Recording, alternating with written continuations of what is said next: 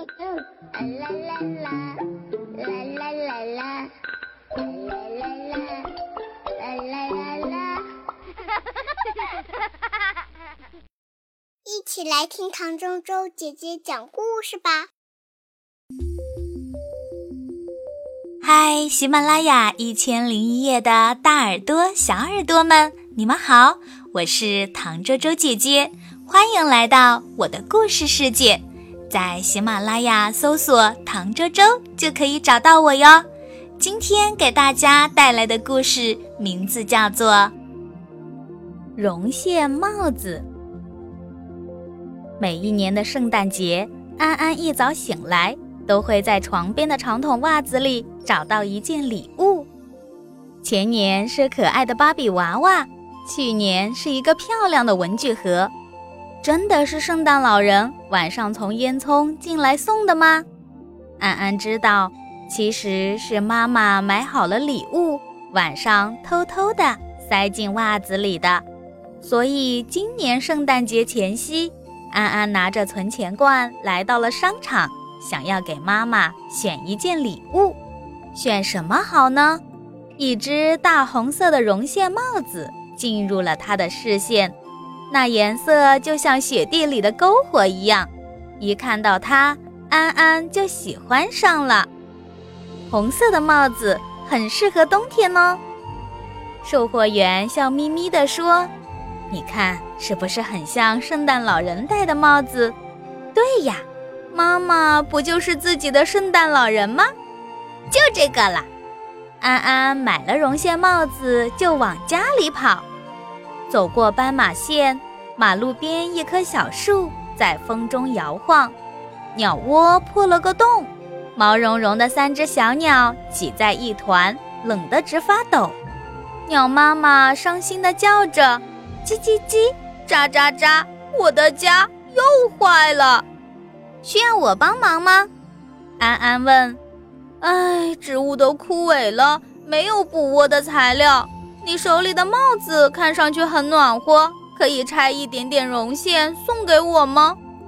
鸟妈妈说：“你放心，我会把拆过的线头缝好，保证帽子还是那么结实。”好呀，安安答应了。鸟妈妈拆下了一截红绒线，叼上鸟窝，来来回回的忙碌着，一只红黄相间的新鸟窝就成型了。它在叼着帽子上散开的线头来回穿梭几下，帽子也缝好啦。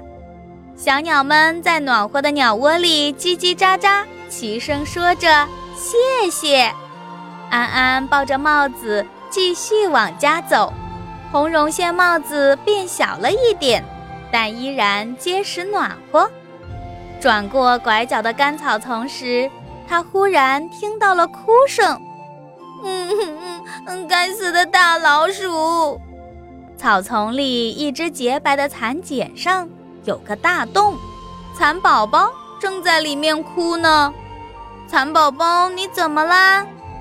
蚕宝宝抹着眼泪说：“我吐丝作茧，准备当做过冬的房子，都快要做好了，就被一只老鼠给咬破了。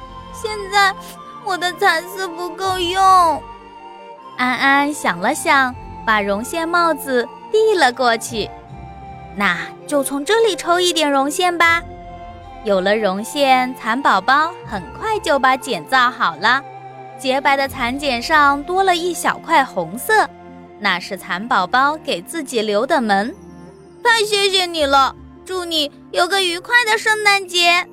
蚕宝宝关上门，呼呼大睡起来。安安却发了愁，帽子又变小了。更麻烦的是，拆开的线头还没缝好呢。安安小心地抱着绒线帽子回到家楼下，正看见环卫工老奶奶。她扫完了街道，正坐在路边，一边休息，一边编织着一团灰色的绒线。你在织什么？安安好奇地问。